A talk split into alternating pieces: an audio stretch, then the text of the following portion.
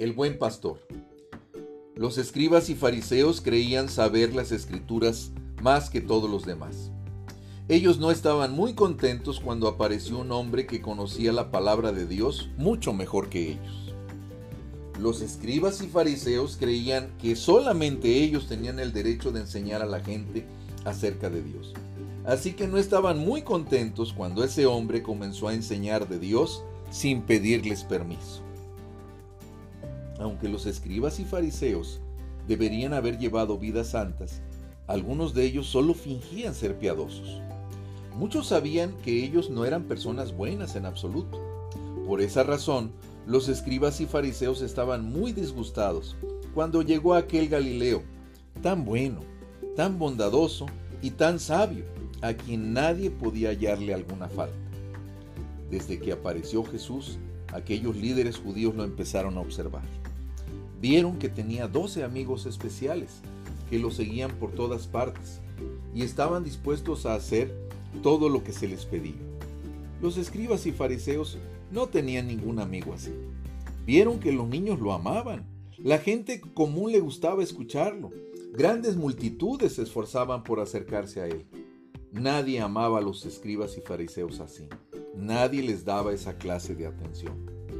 Todo esto los llenó de envidia seguían a las multitudes para observar a Jesús. Deseaban que cometiera algún error, solo uno, para que la gente no pensara que era una persona tan maravillosa. Pronto creían haber descubierto algo. A este hombre, a quien todos consideraban santo, no le molestaba sentarse a conversar con las personas más perversas. Los escribas y fariseos creían y enseñaban que las personas realmente piadosas se alejaban de los pecadores, especialmente de aquellos malvados publicanos que trabajaban para los romanos. Pero Jesús parecía disfrutar hablar con esa gente mala.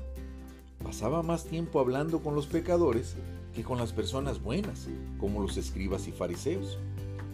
Incluso era tan amistoso con los viles publicanos que algunos lo invitaban a sus casas y él iba y comía con ellos. ¿Qué persona piadosa haría esto? pensaban ellos.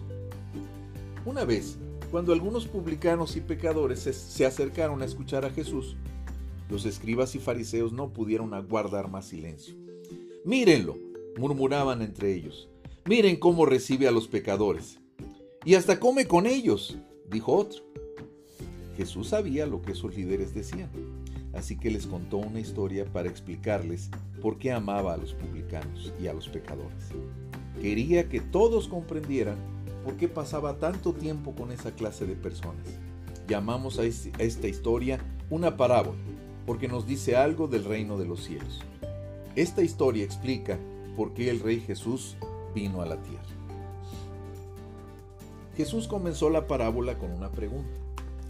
Supongamos que uno de ustedes tiene 100 ovejas. Si se pierde una, ¿no dejaría las 99 para buscar la oveja perdida? Todos sabían la respuesta a esa pregunta. En aquellos días, las personas valoraban mucho sus ovejas. Un buen pastor amaba a sus ovejas. A cada una le daba un nombre y sabía exactamente cuál de ellas se había extraviado. Entonces Jesús continuó diciendo, el hombre deja las 99 y se pone a buscar a la oveja perdida. Aunque le lleve mucho tiempo, él la busca hasta que la encuentre. ¿Y después qué hace el pastor? ¿Regaña a su oveja por haberse extraviado del rebaño? ¿La golpea para enseñarle a quedarse con las demás ovejas? ¿Se enoja por todo el problema que le causó? Tal vez la oveja se haya merecido semejante tratamiento, sin duda. No se hubiera perdido si se hubiera mantenido cerca del pastor. Sin embargo, él no trató a la oveja como lo, merecía, y aunque sus otras 99 ovejas estaban seguras en casa, él amaba mucho a esta. ¿Cómo se alegró al hallarla? La levantó con cariño, poniéndola sobre sus hombros, y salió de regreso. Cuando llegó a la casa estaba tan contento que llamó a sus amigos y vecinos y les dijo, Alégrense conmigo, porque he hallado a mi oveja que estaba perdida. ¿Qué significaba esta parábola de Jesús? ¿Les explicaba a los escribas y fariseos por qué él pasaba tanto tiempo con los pecadores?